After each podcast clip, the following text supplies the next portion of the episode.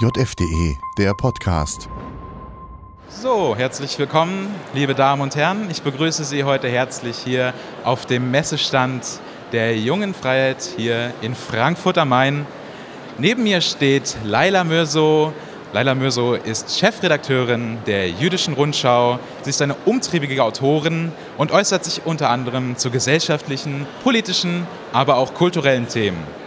Sie schreibt nicht nur für die Jüdische Rundschau, sondern äußert sich auch unter anderem in der Tagespost der Jungen Freiheit und der NZZ.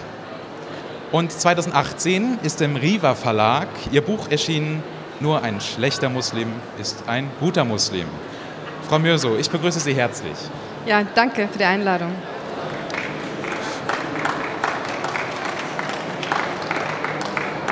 Frau Mürso, nur ein schlechter Muslim ist ein guter Muslim. Das ist in der Tat ein paradoxer Buchtitel. Das müssen Sie uns erklären. Was heißt das?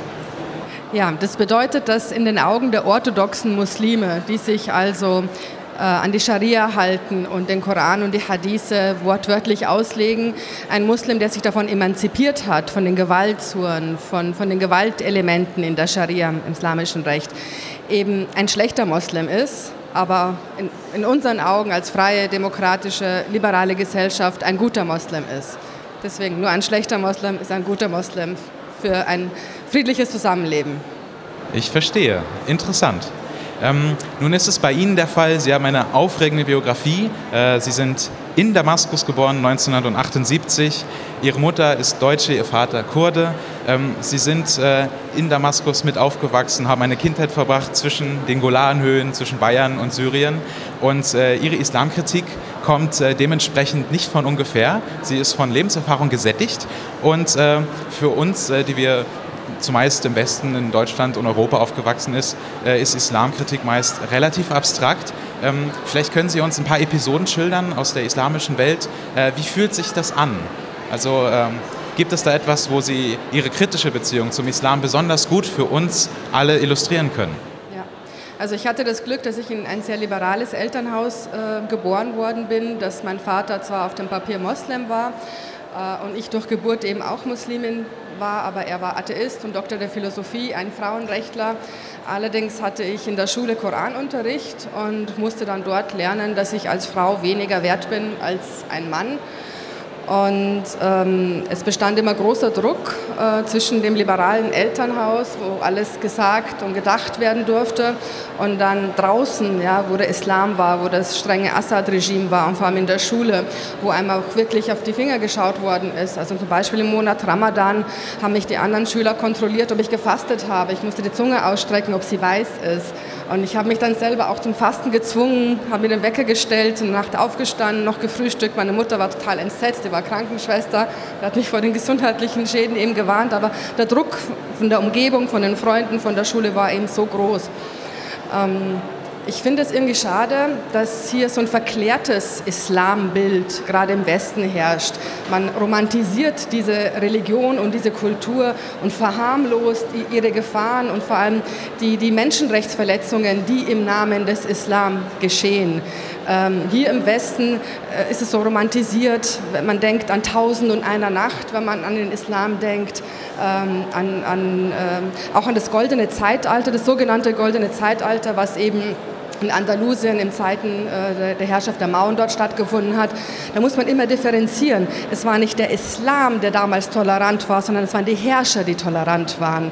Und immer wenn es dann Probleme gab, wirtschaftliche oder machtpolitische Probleme, gab es eben Pogrome gegen Christen und gegen Juden und die blendet man gerne aus. Also man muss diese rosarote Brille runternehmen und sich wirklich anschauen, der Islam ist mehr als eine Religion, es ist eine politische Agenda und er widerspricht allen, also so vielen Werten, die wir hier leben, die wir uns als westliche Gesellschaft, als aufgeklärte Gesellschaft erarbeitet haben und äh, lebt eigentlich ähm, ja, die Gewalt und die Unterdrückung und, und auch die, die, die Geschlechterrollen des Mittelalters. Und ich kann mir nicht vorstellen, dass wir das heute, 2022, in einer offenen, liberalen, aufgeklärten Gesellschaft wollen.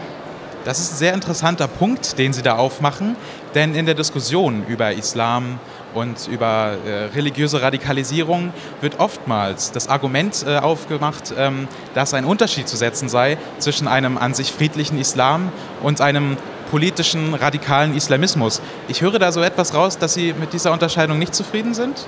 Nein, also ich mache keinen Unterschied zwischen Islamismus und Islam.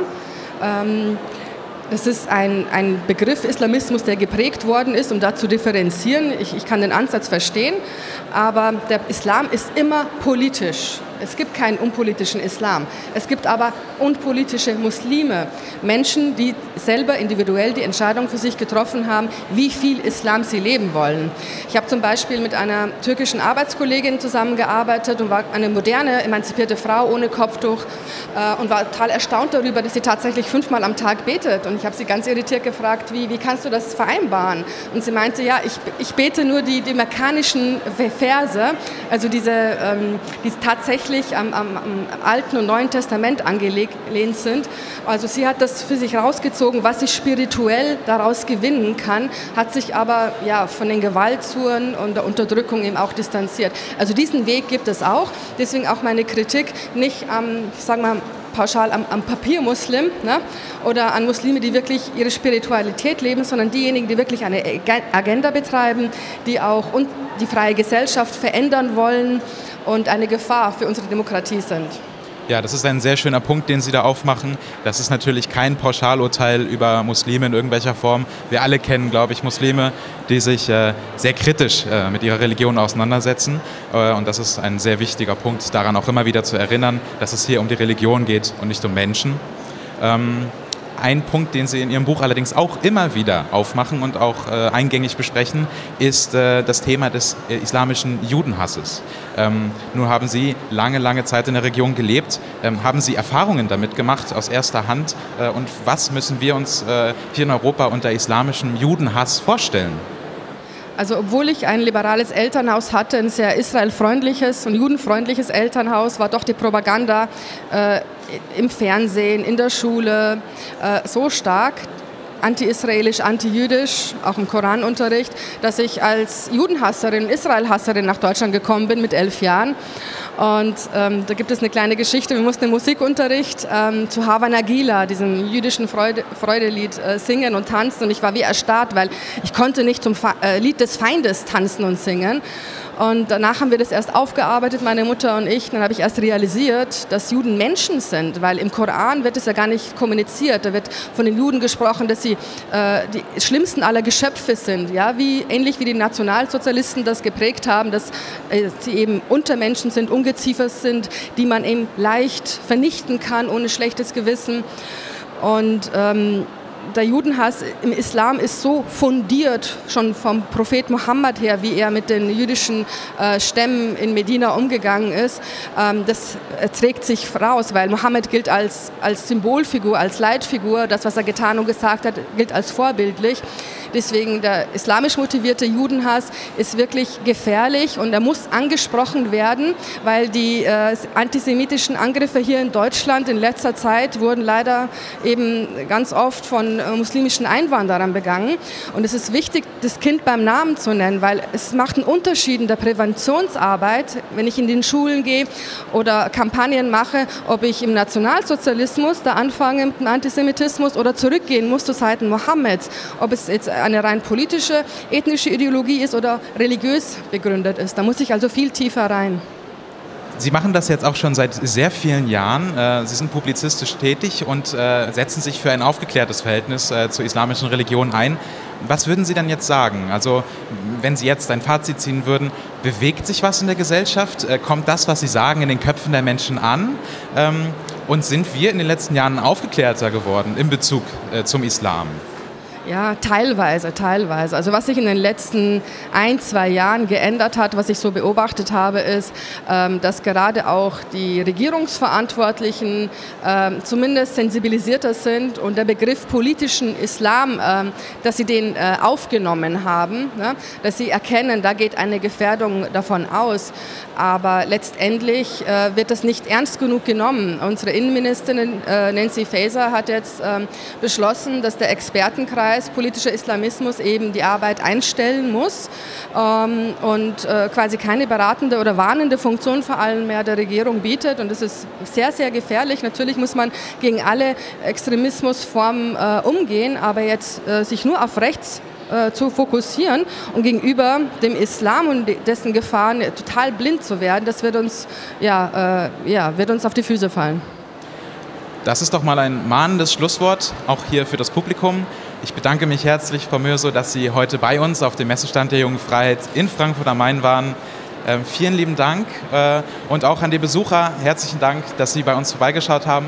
Kommen Sie auch um 15 Uhr wieder, da haben wir die nächste Diskussion hier zum Thema Russland und der Ukraine-Krieg. Wir würden uns sehr freuen, wenn Sie auch dann wieder bei uns sind. Ich bedanke mich sehr herzlich.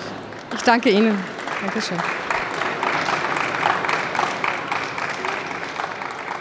JFDE, der Podcast. Ein Angebot der jungen Freiheit.